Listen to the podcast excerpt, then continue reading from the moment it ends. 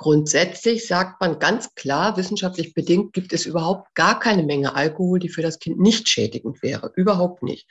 Weil das Ungeborene den Alkohol genauso aufnimmt wie die schwangere Mutter. Die Leber des Ungeborenen aber überhaupt nicht die Enzyme so aufweisen kann, um den Alkohol abzubauen. Das heißt, das ungeborene Kind trinkt in Gänsefüßchen genauso viel Alkohol wie die Mutter. Und wenn dann jemand sagt, ah, ich trinke jetzt mal nur eben ein Gläschen Sekt, dann kann sich genau diese Menge Sekt sehr, sehr stark auf dieses ungeborene Leben auswirken. Hallo und herzlich willkommen zu einer neuen Folge von Elterngespräch, dem Podcast-Talk von Eltern für Eltern. Mein Name ist Julia Schmidt-Jorzig. Ich habe selbst drei Kinder und jeden Tag neue Fragen. Heute an Monika Reh. Sie ist in der ambulanten Jugendhilfe tätig, genauer gesagt in der Beratung von Erziehungsstellen, in denen Pflegeeltern mit Kindern leben, die erhöhten Bedarf haben, wie man es nennt, die also einfach sehr viel Unterstützung brauchen, um gut ins Leben zu kommen. Im Rahmen dieser Arbeit hat sie auch viel Kontakt mit Kindern und Jugendlichen, die unter den Folgen von FASD zu leiden haben, die Abkürzung für das englische Fetal Alcohol Spectrum Disorders, also eine Reihe von Störungen der gesunden Entwicklung des Embryos im Mutterleib durch Alkoholkonsum der Mutter während der Schwangerschaft. Mit Monika Reh werde ich besprechen, was das für die Kinder im späteren Leben eigentlich bedeutet. Und wer jetzt denkt, ach, da kann ich ja innerlich abschalten, ich habe ja höchstens mal ein Gläschen getrunken, das schadet ja nichts, dem sage ich, hm, hör mal lieber zu und erzähle deiner schwangeren Freundin davon oder höre selbst hin, denn Alkohol und sei ja auch noch so akzeptiert, vor allem in der deutschen Gesellschaft, ist eine der zerstörerischsten Drogen überhaupt. Schon vergleichsweise kleine Mengen richten Schäden an, erst recht in Körpern, die sich noch entwickeln. Willkommen, Frau Reh. Guten Morgen, Frau Schmidt-Jörzig. Ja, willkommen. Vielleicht fangen wir einmal an, ähm, wie Ihre Arbeit aussieht. Meine Arbeit, meine Arbeit ähm, sieht so aus, ja. dass ich ähm, vornehmlich, nee, eigentlich in äh, Pflegefamilien mhm. Reise. Das heißt, ich bin bei denen zu Hause häufig, mhm. weil ich eingesetzt bin ähm, in diesen Familien, die Pflegekinder aufgenommen haben, die einen erhöhten Bedarf haben, wie Sie eben schon mhm. gesagt haben. Das heißt, ähm, ich gehe dahin, mhm. wir sprechen über den Alltag, wir sprechen über spezielle ähm, Fortschritte der Kinder, wir sprechen darüber, was als nächstes ansteht. Mhm. Und ähm, dann kann ich mit dem Blick von außen, nicht weil ich besser weiß, sondern weil ich mit dem Blick von außen ähm, auf diese Familien gucken kann, mhm. nochmal mit den Erziehungsstellen, Eltern ähm, überlegen, was ist ein guter Weg jetzt in der näheren Zukunft für die Kinder. Mhm. Okay. Ähm, aber noch einmal zur Einordnung, das sind also Eltern, die Kinder aufgenommen haben, die nicht bei ihren Eltern aufwachsen können. Richtig, genau. Die sind vom Jugendamt okay. über diesen Träger, für den ich tätig bin, vermittelt worden in diese Familien, die sich bereit erklärt haben, ein Kind aufzunehmen. Genau. Weil zum Beispiel, äh, ja, weiß ich nicht, zum Beispiel Alkoholmissbrauch oder was auch immer in dieser, in der Ursprungsfamilie dann ähm, sozusagen beobachtet wurde oder das sind einfach ganz unterschiedliche Geschichten wahrscheinlich, ne? Völlig, völlig unterschiedlich, genau. Manchmal sind die Kinder, erscheinen die zunächst nur in Gänsefüßchen vernachlässigt zu sein, müssen deswegen nochmal in Obhut genommen genommen werden. Manche Kinder, genau, haben dann ähm, Übergriffe erfahren in körperlicher oder sexueller Hinsicht. Es gibt äh, Kinder, genau, die aus völlig unterschiedlichen Gründen in ihren Herkunftsfamilien nicht verbleiben können. Und es ist nicht unbedingt so, dass diese Kinder ähm, zu ihren Eltern nicht einen Kontakt haben möchten oder der auch mhm. gänzlich gekippt wird, sondern es geht darum zu gucken, was ist ein guter Schritt für die Kinder, die eben bei ihren Herkunftseltern nicht bleiben können. Aber das heißt eben nicht, dass sie nicht dennoch im Kontakt bleiben können. Genau. Ja.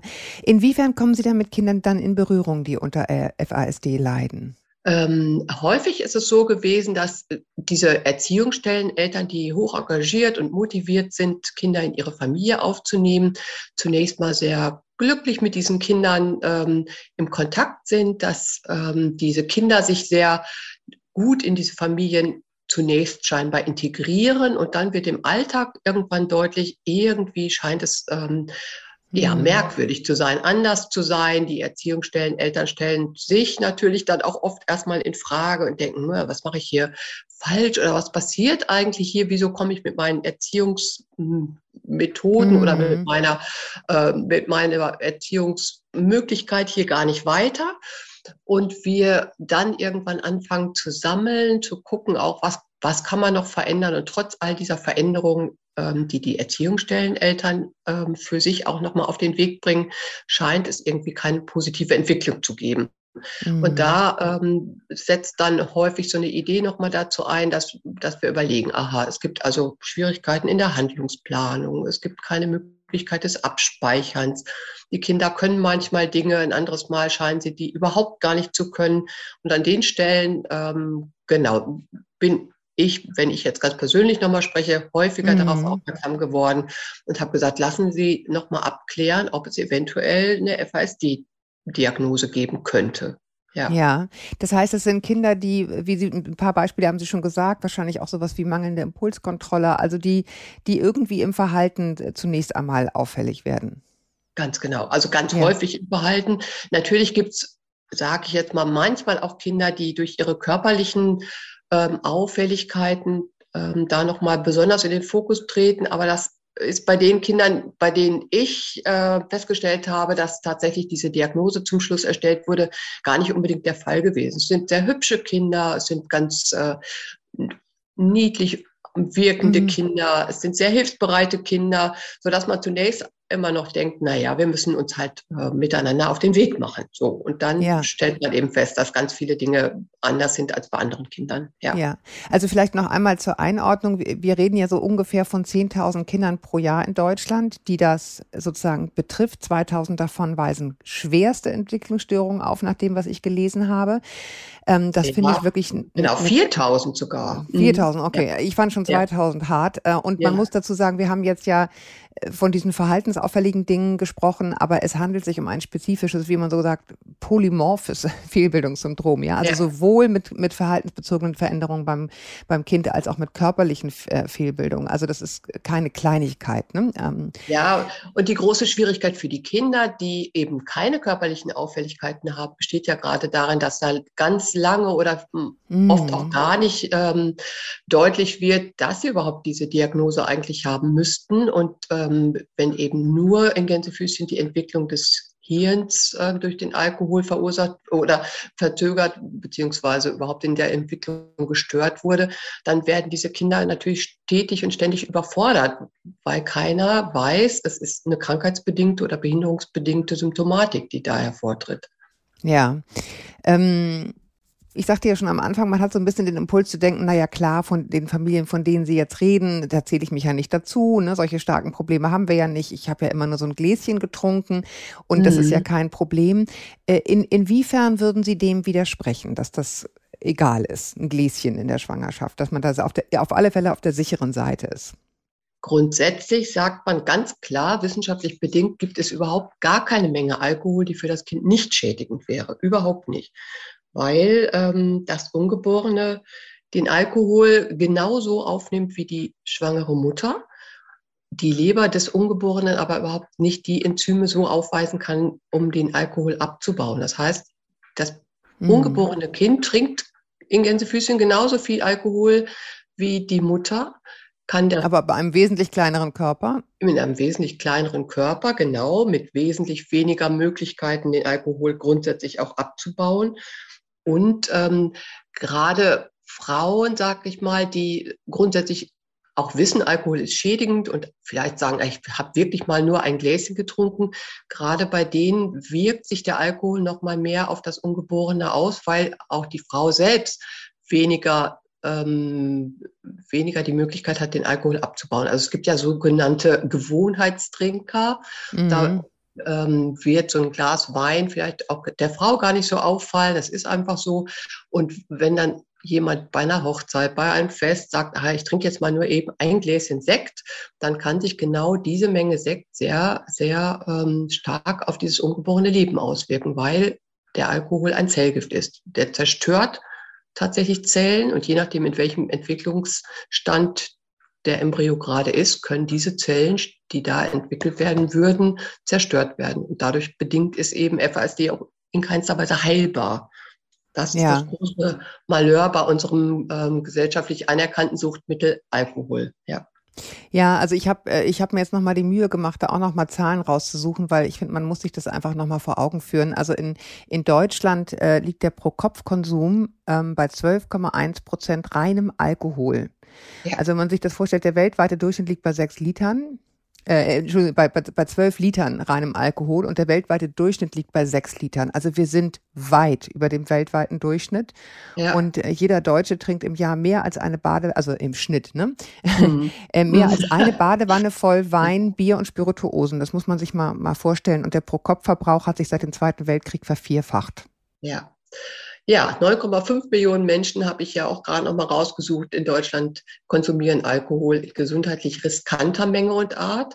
Und mhm. häufig, das fand ich auch sehr interessant, häufig ähm, findet sich das eben vor allem auch vor bei Menschen aus Oberschicht und bei Akademikern. Also wir mhm. können jetzt nicht davon sprechen, es gibt so eine Klassifizierung von, naja gut, da ist ein Milieu angesprochen, äh, das betrifft uns nicht, sondern gerade auch, eigentlich weiß man es schon, ne? bei jedem Fest, bei jeder Gesellschaft findet sich natürlich Sekt oder findet sich Glas Wein oder oder. Und von daher ist es keine, ähm, keine Klassifizierung, die man in so ein unteres Milieu schubsen könnte. Ja, genau. Und wer sich davon nochmal überzeugen will, der kann das, wie ich finde, das wollte ich hier unbedingt äh, empfehlen an dieser Stelle, das fantastische Buch von Daniel Schreiber. Ich weiß nicht, ob Sie das kennen, Nüchtern äh, über, nee, das das äh, mhm. äh, über das Trinken und das Glück. Und der kommt nämlich genau aus diesem gebildeten Milieu und, und okay. hat einfach viele, viele Jahre gebraucht, um sich einzugestehen, dass er in Wahrheit ein Trinker ist. Ja. Äh, heute überhaupt keinen Alkohol mehr trinkt, aber eben genau diesen sozial anerkannten Status hatte. Ne? Journalist, immer auf Pressereisen, immer Halligalli ja. und die tollsten Geschichten waren die mit Alkohol. Und, und ähm, erzählt eben auch sehr anschaulich darüber, was es bedeutet, wenn man wirklich sagt, ich trinke gar nicht mehr. Mhm. Und was mhm. das für die Leute bedeutet. Ich meine, es ist ja eine Krankheit, es ist eine Suchtkrankheit. Krankheit. Das darf man nicht, es ist ja nicht irgendwie Charakterschwäche, die Leute sind süchtig, es ist, es ist, es ist eine, eine, eine Krankheit, die, wenn sie nicht geheilt wird und wirklich voll ausgebildet zum Tode führt, das muss man auch ganz klar sagen. Und trotzdem kriegen die Leute dann dauernd diese Sprüche gedrückt von, ach komm, ein Gläschen, jetzt sei ja, nicht so Spaßverderber genau. und ja. so. Also das ist schon, ist schon hart. Und ich glaube, es, es, es macht schon Sinn, sich das mal klar zu machen, weil ich glaube auch vielleicht Leute, die uns hören, die denken, äh, man kann im Grunde keinen guten Käse essen ohne einen guten Wein. Ähm, ja. ja, ja, also ja, dieser, dieser genau. Automatismus, ähm, der, der, ist, der ist schon sehr, sehr stark in Deutschland ausgebildet. Und ich habe auch gelesen, äh, schon ein Glas Wein äh, jeden Abend äh, sozusagen erhöht das Brustkrebs, Brustkrebsrisiko bei Frauen um sieben Prozent. Mhm, mhm. Ja. ja, das ist schon äh, eine, eine relevante Zahl. Das muss man sich einfach ja. klar machen. Zumindest muss man es sich immer wieder bewusst machen auch. Ne? Und ja. mal hingucken, was tue ich hier und ähm, genau, an welcher Stelle kann ich mich auch nochmal einschränken. Mhm. Ja, und das Robert-Koch-Institut, äh, ich meine, wir sind jetzt, glaube ich, alle nicht mehr so riesengroße Fans und hören das Wort nicht mehr so gerne, aber stuft schon äh, sozusagen den regelmäßigen Konsum einer halben Flasche Wein als rauschhaftes Trinken ein. Das oh ja. muss man sich einfach nur klar machen. Ne? Deswegen kann man, äh, muss das jeder für sich entscheiden, aber ich glaube, es ist nochmal wichtig, hier so, so, so deutlich zu machen, dass es sich eben um eine, ja, um eine gefährliche Droge handelt, die aber in unserer ja. Gesellschaft extrem anerkannt ist. Sie haben ja schon gesagt, es kommt sehr darauf an, ähm, sozusagen in welchem, äh, in welchem ähm, Trimenon heißt das, glaube ich, ne? In welchem, äh, in welchem der drei Schwanger oder in welchem der Schwangerschaftsmonate sozusagen was getrunken wird. Was passiert denn da dann ganz genau im Körper? Also Sie haben gesagt, der, das Embryo kann das nicht abbauen, den Alkohol. Genau, der Alkohol wird nicht abgebaut. Das heißt, dieser mhm. Alkohol tritt ähm, durch die äh, Plazenta direkt trifft auf dieses, ähm, auf den Embryo, auf die nicht abzubauenden ähm, Zell, Zerstörer, sage ich jetzt mal. Mhm. Und damit wird natürlich das, was gerade in der Entwicklung des Embryos äh, vonstatten geht, das heißt ähm, eine, eine körperliche Entwicklung, ob die Gliedmaße ausgebildet werden, ob innere Organe ausgebildet werden, ob ähm, gerade die Gehirnentwicklung an einer bestimmten Stelle ist. Diese Zellen, wie gesagt, werden zerstört und können demzufolge natürlich auch die Entwicklung des Embryos nicht in gesunder Weise weiterführen. Ja. Und nochmal durch diese Zerstörung bedingt ist eben FASD grundsätzlich und gar nicht heilbar. Und ich glaube, auch das finde ich ist nochmal eine ganz, ganz interessante Geschichte, dass man sagt, äh, also interessant, auch erschreckend, dass FASD die häufigste nicht genetisch bedingte Ursache einer geistigen und körperlichen Behinderung ja. ähm, ist. So, ja, ja. Weit häufiger, weit häufiger als Down-Syndrom und genau. äh, Zerebralparese. Ne? Also das ja. ist wirklich ähm, viel weiter verbreitet. Ich meine, man muss auch dazu sagen, glaube ich, trotz alledem, das Vollbild ähm, von FASD tritt nach Expertenschätzung, glaube ich, bei 10 Prozent aller Kinder auf, die dieses pränatale Alkohol, so pränatale Alkoholfolgeschäden haben. Aber ja. dazwischen liegt, es liegt hier ein großes, großes Feld. Ja. Ne? Ähm, um auch da nochmal auf Zahlen zu kommen, also in Deutschland werden pro Jahr circa 10.000 Neugeborene mit Alkoholschäden zur Welt gebracht. Wie gesagt, diese 4.000 mit dem Vollbild, das heißt circa jede Stunde ein Kind. Und die Dunkelziffer mhm. wird auf weitere 11.000 bis 16.000 Kinder geschätzt. Also wenn man sich diese Zahl vor Augen führt, was das bedeutet für diese Kinder, aber auch für unsere Gesellschaft, ist eigentlich unglaublich. Ja, ja, und dann, dann kann man sich vorstellen, ne, in, in den Klassen, ähm, das sind dann ja. halt die Kinder, die sich nicht einfügen können und die überhaupt nichts dafür können. Das muss man ja, ja. auch mal sagen. Ne? Das sind ja. dann irgendwie die, wo alle die Augen rollen und bei den Elternabenden irgendwie aufs Dach steigen. Ja. Aber die Kinder können überhaupt nichts dafür. Ne? Genau, die Kinder können überhaupt nichts dazu. Und wenn ich nochmal so aus der Erfahrung äh, heraus erzählen darf, wo, also, wo ich ja jedes Mal eine Gänsehaut, auch heute immer wieder, obwohl ich es schon häufig erzählt habe, immer wieder eine Gänsehaut bekomme, ist ein vierjähriges Mädchen, die in einer, also schon in einer heilpädagogischen Gruppe war, die zunächst in eine Regelgruppe im Kindergarten gekommen war, die in dieser Regelgruppe dann aber nicht zu halten war, die dann in eine heilpädagogische Gruppe gekommen ist. Ähm, und dieses Mädchen hat ein anderes schwerst körperlich ähm, mehrfach behindertes Mädchen immer wieder bei der Essens- und Nahrungsaufnahme gestört. Also da gab es eben ein großes mhm. Förderprogramm, wie dieses Kind Nahrung zu sich nehmen sollte. Und es wurde irgendwann klar, wir können diese, dieses äh, Mädchen mhm. auch bei uns weiterhin nicht halten, wenn dieses ähm, betroffene Kind, dieses Erziehungsstellenkind nicht ähm, in irgendeiner mhm. Form zu regulieren ist. So, dann ist dieses Erziehungsstellenkind immer wieder damit natürlich auch selbst konfrontiert worden. Es schien mhm. so, als ob sie es einerseits verstand, nein, ich darf dieses andere Kind nicht immer stören bei der Nahrungsaufnahme, konnte sich aber nicht regulieren. Wir sind dann tatsächlich zur Diagnostik gefahren, um auch da nochmal abzuklären, kann es sein, dass die FASD beeinträchtigt ist. Und als wir aus der Diagnose wieder zurückgingen, die Erziehungsstellenmutter, das Mädchen und ich, da saß dieses Mädchen hinten auf der Rückbank des Autos und sagte mit ganz kleiner Stimme, kann dieser Arzt mir helfen?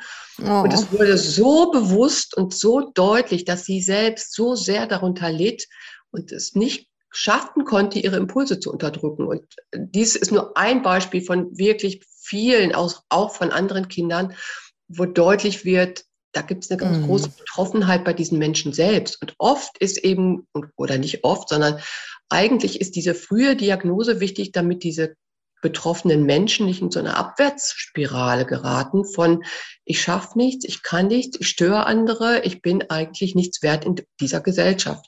Und die haben ja ganz viel positive Seiten auch, diese Menschen. Das ist ja. auch ganz schön anzusehen. Ne? Also die sind so, wenn es denn ihre Impulse zulassen, die sind so unglaublich hilfsbereit. Die können immer wieder so mit guter Laune durch den Tag marschieren. Die haben eine Auseinandersetzung mit jemandem gehabt, gehen die Treppe rauf, kommen wieder runter und haben das als gar nicht mehr mhm. so vor Augen. Die sind gar nicht nachtragend. Also es gibt ganz viel schöne und positive Seiten und ganz viel Spannendes auch mit diesen Menschen. ja. ja. Aber die Kinder leiden eben, ne? Also das, ähm, das, ja. das fand, ja, finde ich auch wirklich eine sehr bewegende Geschichte. Und ich meine, Sie haben es gesagt, wie es ist. Wenn das Kind da einmal in den Brunnen gefallen ist, dann haben die das. Ähm, deswegen, wenn Sie jetzt sagen, es ist wichtig, eine frühe Diagnose zu haben, inwieweit kann man denn dann überhaupt noch helfen? Also was, was, was nützt denen denn die Diagnose? Naja, zum einen äh, ist die Diagnose für den betroffenen Menschen selbst und die Angehörigen deswegen wichtig, um genau sich das immer wieder vor Augen zu führen. Es ist keine, kein böswilliges Verhalten, es ist nicht ähm, bedingt mhm. durch persönliche Streitereien, sondern es ist eine Symptomatik dieser Behinderung, dass diese Kinder anders ihr Leben gestalten und anders mit Menschen im Kontakt sind als andere Kinder. Dann gibt es aber natürlich auch immer wieder die Möglichkeit äh, zu sagen, wir können ja dennoch fördern. Also es gibt durch ähm, ritualisierendes Verhalten die Möglichkeit, Kinder ganz kleinschrittig mhm. ähm, vorwärts zu bringen. Das heißt, es gibt ja durchaus Kinder, die ähm, beispielsweise sogar ihre kognitiven Fähigkeiten so weit ausbauen, ähm, dass sie sogar das Abitur schaffen. Aber es gibt immer Bereiche, in denen man klar haben muss, da werden diese Menschen kein selbstständiges Leben führen. Und die dahin zu bringen, das zu akzeptieren, diese Hilfen anzunehmen, finde ich, ist ein sehr, sehr großer und wichtiger Schritt. Also sich nicht selbst zu verurteilen, dass sie das nicht können, sondern das zu nutzen, was sie als Hilfsmittel an die Hand kriegen. Dann gibt es natürlich als ähm, Hilfsmittel ganz früh schon, wenn die Diagnose gestellt ist, die Möglichkeit durch äh, therapeutisches Reiten, durch Medikation sicherlich auch. Es gibt aber auch homöopathische ähm, Möglichkeiten, mhm. nochmal zu unterstützen und zu fördern. Also es gibt unterschiedlichste Möglichkeiten und Methoden, die man anwenden kann, um zumindest durch ähm, Unterstützung ein leichteres Leben auf den Weg zu bringen. Ein selbstständiges Leben ist im, Gro also im Großteil der Fälle kaum möglich muss man schon so sagen, ja. Ja, ja, und ich meine, das, ich, ich, ich, finde es ganz, ganz gut, dass wir mit Ihnen jetzt sozusagen das eine Ende der Wurst haben, also da, wo dann wirklich ne, die schweren Fälle sind. Aber ich finde es auch wichtig, also für, wie gesagt, für alle, die uns zuhören, die, ähm, die jetzt vielleicht einfach wirklich dieses Gläschen nur getrunken haben oder, oder, oder denken, sie könnten es jetzt, während sie noch schwanger sind, ähm, sich irgendwie klar zu machen, da, diese Grauzone dazwischen sind ja, sind die Kinder, die wir haben. Ja, also die auch ja. in normalen Familien aufwachsen, wo alles scheinbar bestens läuft, aber wo, wo, wo ja. eben in der Schwangerschaft eventuell einfach dann doch zu viel getrunken wurde für dieses spezielle Wesen und dann einfach Teilleistungsstörungen auftreten, die ja. wir uns auch nicht erklären können. Ne? Und da finde ich auch sehr wichtig, ähm, also FASD ist im Grunde ja bekannt geworden jetzt durch eine große Gruppe von Pflege- und Adoptiveltern. Ähm, aber das heißt ja gar nicht, das haben wir ja eben schon besprochen, dass diese Kinder aus dieser, aus diesem Milieu immer stammen, sondern es gibt natürlich auch ganz viele Kinder, die bei ihren leiblichen Eltern aufwachsen und die Mütter womöglich aus Scham oder welchen Gründen auch immer äh, sich das gar nicht zu, zugestehen, zu sagen, es könnte vielleicht bei meinem Kind so gewesen sein. Ich finde da mm. nochmal ganz wichtig, diese Mütter in keinster Weise zu verurteilen, weil auch das haben ja. wir ja eben mal besprochen. In unserer Gesellschaft ist Alkohol ein legitimes Mittel, mit dem man äh, etwas genießen möchte.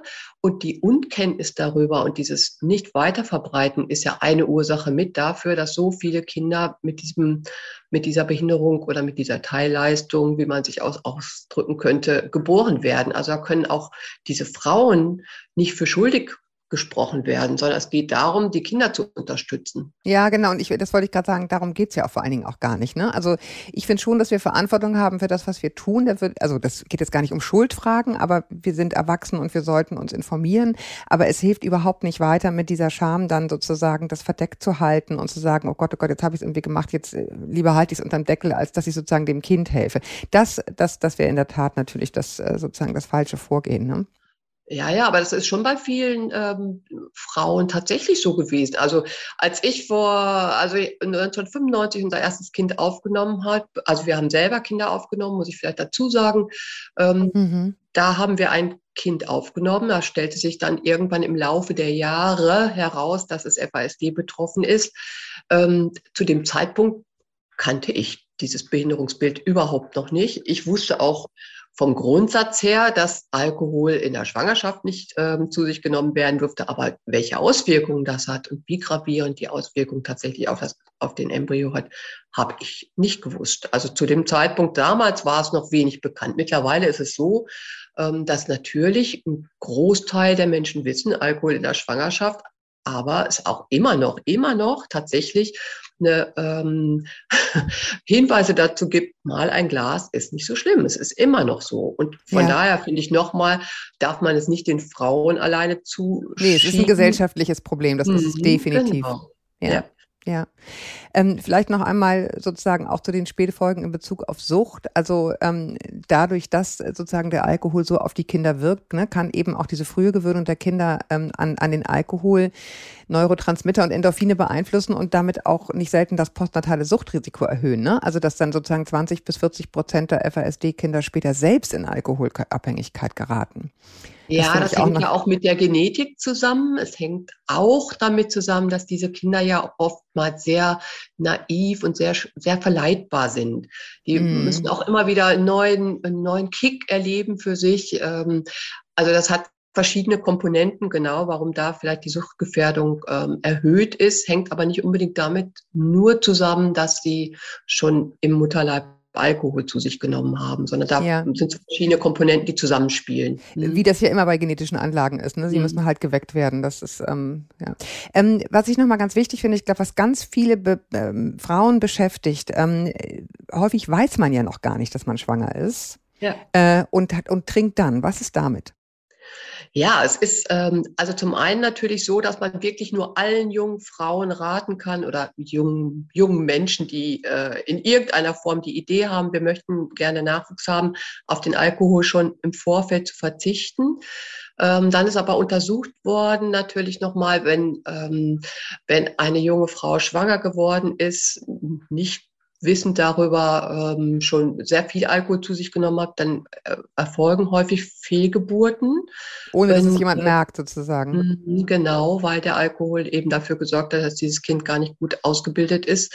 Ähm, und ansonsten gilt halt nach wie vor die Regel, jedes Glas, jeder Tropfen Alkohol kann FASD auslösen. Mhm. Schon. Und auch in den ersten 14 Tagen, wenn man sozusagen noch, noch gar nicht weiß dass man überhaupt schwanger ist. Weil da war jetzt meine, ähm, also vielleicht auch naive, ähm, meine naive Vorstellung, dass das sozusagen äh, vielleicht noch, also jedenfalls ist das, womit man sich dann immer beruhigt. Ja, nee, da ist das noch nicht so schlimm, da ist, was ich nicht, äh, wird durch das mütterliche Blut ernährt und keine Ahnung. Aber sie sagen, nein, es ist äh, leider so, wie es ist, schon, schon, schon dieser. Äh, also es wird angeraten von all den Menschen, die FASD ähm, wissenschaftlich auch nochmal untersucht haben, dass die gesagt haben, wer schwanger werden möchte, der sollte auf den Alkohol verzichten. Mhm. Okay. Gut, also auch da leider kein Trost an dieser, an dieser Ecke. Ähm, ja. Genau, ja. Ja, ich finde sowieso, ich habe an ganz anderer Stelle äh, neulich auch schon mal ein Interview dazu geführt und äh, über sozusagen die Tatsache, dass wir Frauen diesen Schatz der Eizellen eben auch wirklich nur einmal bekommen und mhm. dass sich viele Frauen darüber in dem Ausmaß nicht klar sind. Ich meine, es ist ja klar, wenn Sie jetzt einem jungen Mädchen sagen, hier, falls du jemals Kinder haben willst, dann hüte diesen Schatz. Mhm. Ähm, äh, dann würden die auch sagen, ja, also ehrlich gesagt, mal gucken, äh, jetzt kommen wir irgendwie nicht damit. Aber ich glaube eben schon, äh, wenn, wenn die Gesellschaft sozusagen das äh, deutlicher sagen würde, ne, dass die einen halt sich immer wieder erneuern, äh, also bei dem männlichen Spermium ist es ja so, ja, ja. Ne, und die anderen halt einmalig diesen Schatz bekommen und ihn hüten müssen. Ich glaube, das hätte mich interessiert in dem Alter, ehrlich gesagt. Das äh, erfahren, glaube ich, viele junge Frauen viel zu spät. Ja, es ist, es ist tatsächlich ein großer Schatz. Das muss man sich wirklich vor Augen führen. Ähm, aber ich glaube auch, dass Menschen in dem Alter äh, nicht nur an die, an die Fortpflanzung denken, sondern nee. wahrscheinlich sagen, ich möchte mein Leben genießen und das besteht jetzt gerade in, weiß ich nicht, diesem oder jenem. ja. Ja, ja.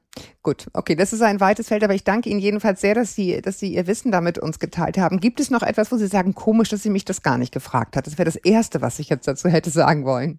Das gibt es nicht, aber ich, also ich glaube, mein Bedürfnis ist nochmal zu sagen, es gibt so viel unentdeckte ähm, mm. Alkohol, äh, FASD-Betroffene und ich immer wieder dazu einlade, auch vorsichtig zu sein im, im Verurteilen von irritierendem Verhalten anderer, weil, ja. ähm, weil ich der Ansicht bin, dass also wenn ich viele Zeitungsartikel lese, denke ich, ah, wenn ich das lese, wenn da jemand völlig immer wieder neu in die gleichen Fallen stolpert und immer wieder das gleiche Verhalten an den Tag legt und nicht in der Lage ist, sein Verhalten zu ändern, obwohl es ihn betrifft und der womöglich auch noch sehr gutgläubig und naiv rüberkommt. Leute, guckt doch da noch mal hin und der hat der hat in einem Gefängnis nichts zu, nicht zu tun. Oder mm. ähm, was aktuell ja auch immer wieder auf den Tisch kommt, sind ja die, ähm, die Haftstrafen bezüglich des Fahrens ohne Fahrschein.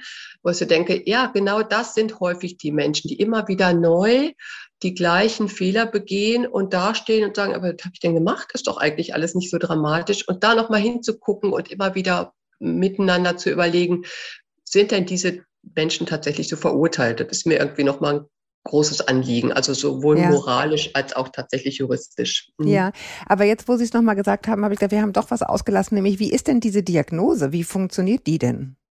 Ah, genau. Es gibt für, äh, für Kinder und Jugendliche mittlerweile viele Diagnosestellungen. Ähm, es gibt ähm, Wahlstätte, also das, das kann man sicherlich eingeben, sage ich jetzt nochmal. Ähm, die Diagnose wird dann gestellt, indem zum einen immer darum gebeten wird, wenn es ältere Kinder sind, bei denen die Diagnose noch nicht klar war, ein Foto aus Säuglingszeiten mitzubringen, weil man eben aufgrund der Gesichtsauffälligkeiten ähm, schon mal erkennen könnte, ähm, dass da ein FASD vorliegen kann. Wie sähe ähm, das aus? Muss ich jetzt gleich mal fragen. Ja, es gibt so ähm, Hinweise wie zum Beispiel so eine ähm, Steck Steckdosennase, sag ich mal. Also die Kinder wirken oft sehr niedlich, weil die, die die Nase so ein bisschen nach oben haben. Die haben oftmals ein wenig ausge, eine wenig ausgeprägte Oberlippe.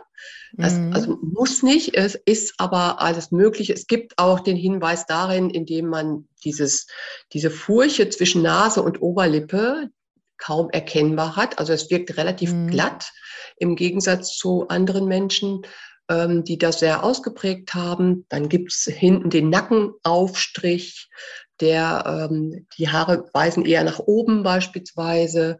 Die Ohren sind ein bisschen anders angeordnet, die sitzen oft etwas tiefer. Also es gibt da verschiedenste Hinweise. Dann gibt es aber natürlich auch immer wieder die, ähm, die Abfragen der Angehörigen in der Diagnostik. An welchen Stellen wird dieses Kind auffällig? Wo reagiert es anders? Also solche Dinge werden da abgefragt. Man kann das tatsächlich messen, auch die Augenabstände und ähnliches.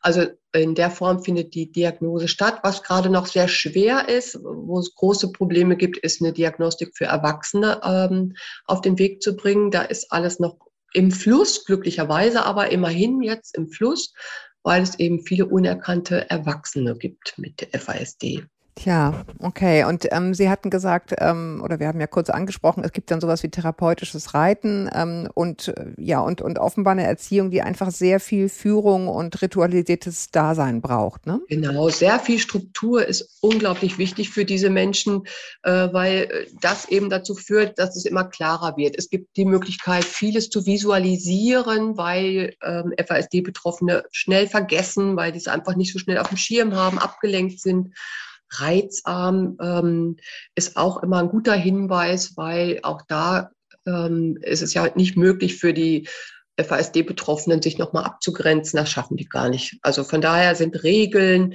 und ähm, Struktur, klare Handlungsabfolgen und ähnliches, die sind ganz, ganz ähm, wichtig. Ja. Ich danke Ihnen, Frau Reh, ähm, dass Sie uns so ein bisschen mitgenommen haben ähm, in das, was Sie da tun. Also wie mir scheint, eine, eine, eine unglaublich wichtige Arbeit, vor allen Dingen für diese kleinen Würstchen, die tun einem echt so leid, die überhaupt nichts dafür können irgendwie und dann so viel Schwierigkeiten haben. Also die Geschichte da, die Sie mir erzählt haben, wird mir auch noch lange nachgehen mit diesem vierjährigen Mädchen, ne? dass sie selber auch so ein, so ein Bewusstsein haben, dass es irgendwie nicht, nicht gut läuft und aber nichts tun können. Genau. Ja. Ich ich danke Ihnen, Frau Reh. Ich danke ähm, auch für das Gespräch und ich danke ja. nochmal für äh, genau, die technische Unterweisung auch. Ja, sehr gerne. Wir sind nämlich nicht am selben Ort, das wissen die allermeisten schon, die uns viel hören. Deswegen müssen wir immer so ein bisschen Vorarbeit leisten, damit wir uns gut hören und gut aufnehmen gegenseitig. Aber ich danke Ihnen eben auch für die Mühe und euch da draußen danke ich, dass ihr dran geblieben seid bis hierher. Ich hoffe, ihr konntet was mitnehmen. Es ist so wichtig. Ähm, schreibt uns gerne weiterhin an podcast.eltern.de und bis wir uns wieder hören, haltet den Kopf über Wasser. Ahoj a z Hamburg.